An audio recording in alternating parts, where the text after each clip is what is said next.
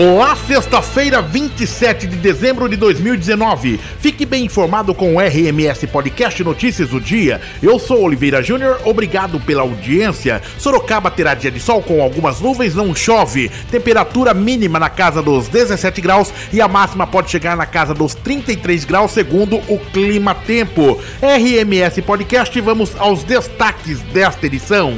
Prefeitura recebe 6 milhões e 900 mil reais em devolução de parte do orçamento da Câmara. Ex-delegado seccional Marcelo Carriel move ação judicial contra o prefeito caçado José Crespo. Presidente do Legislativo ocupará a cadeira da prefeita em janeiro. Cartão unitário do transporte terá a venda prorrogada. Prefeitura terá 1 milhão e 300 mil reais para execução de obras. Ano novo muda funcionamento do comércio e de agências bancárias. Polícia Militar vai reforçar ações para coibir bailes funk no Réveillon em vários bairros de Sorocaba. Duas pessoas são atropeladas perto do acesso ao bairro Brigadeiro Tobias. Dupla é presa por tentar furtar casa. Ministério Público vai investigar se houve troca de favores entre Prefeitura e Câmara de Votorantim. Brasil, em um ano, Bolsonaro cumpriu 16 das 58 promessas de seu governo. Polícia Federal inicia Lula, Palocci e mais dois por doações da Odebrecht a Instituto. Conselho Nacional de Justiça vai formular em 20 dias regras para aplicação da lei anticrime. RMS Podcast, agora vamos aos detalhes dos fatos do dia. A Prefeitura de Sorocaba recebeu ontem a devolução de mais de 6 milhões e 900 mil reais por parte da Câmara Municipal de Sorocaba. Os recursos são resultados da economia realizada pelo Poder Legislativo durante o ano de 2019 e foram entregues através de um cheque à chefe do Executivo Sorocabano. A prefeita Jaqueline Coutinho recebeu o cheque simbólico das mãos do presidente do Legislativo, o vereador Fernando Dini, em cerimônia realizada na sala da presidência da Câmara Municipal. E o delegado seccional de Sorocaba, Marcelo Carriel, entrou na justiça com uma ação de dano moral contra o prefeito caçado José Crespo do DEM. O processo que pede indenização de 30 mil reais tramita na sétima vara civil de Sorocaba. O protocolo foi realizado em 18 de dezembro. A defesa de Carriel cita na ação que o então prefeito José Crespo solicitou ao governador do estado de São Paulo, João Dória, e ao vice-governador Rodrigo Garcia o afastamento do então delegado seccional Marcelo Carriel. O presidente da Câmara Municipal de Sorocaba, Fernando Dini, deverá assumir a chefia do Poder Executivo no dia 4 de janeiro. Ele substituirá a prefeita Jaqueline Coutinho sem partido no afastamento de pouco mais de uma semana. O período será entre 4 e 12 de janeiro. Ela reassumirá a prefeitura em 13 de janeiro, uma segunda-feira. A segunda-feira será o último dia de funcionamento das agências bancárias de Sorocaba em 2019. De acordo com a Federação Brasileira de Bancos, Febraban, haverá expediente normal para a realização de todas as operações bancárias solicitadas pelos clientes. Na terça-feira, as instituições financeiras não abrem para atendimento.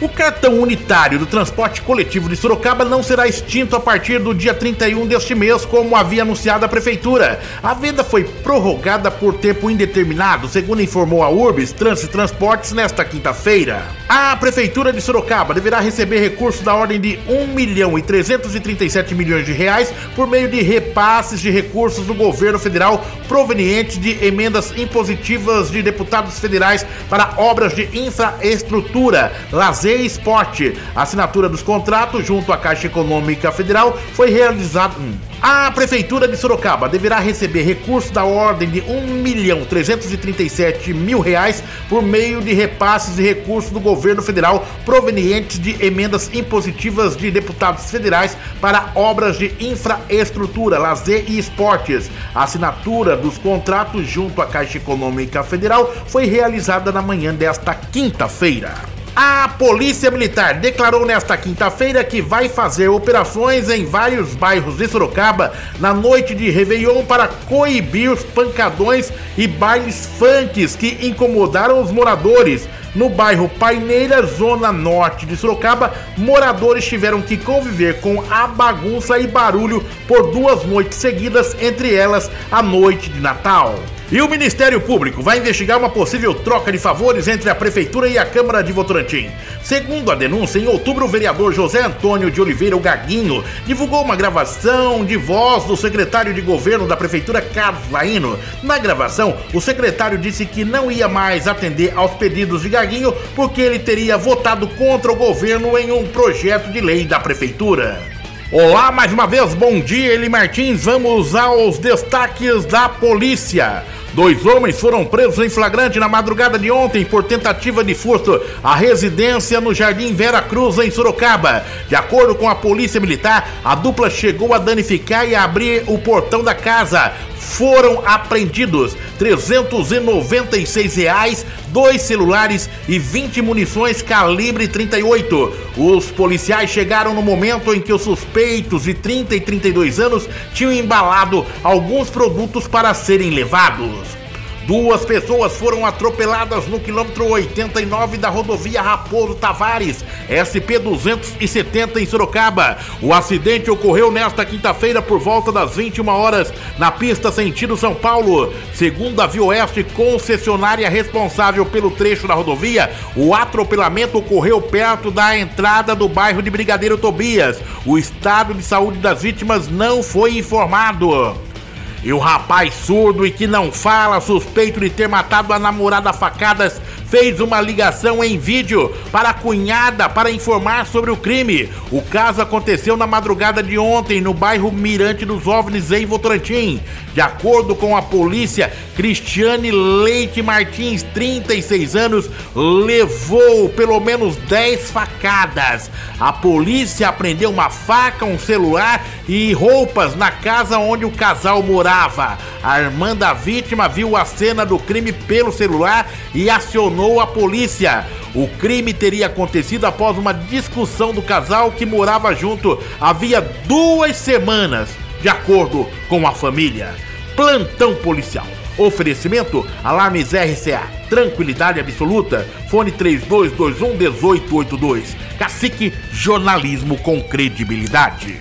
Hora do café.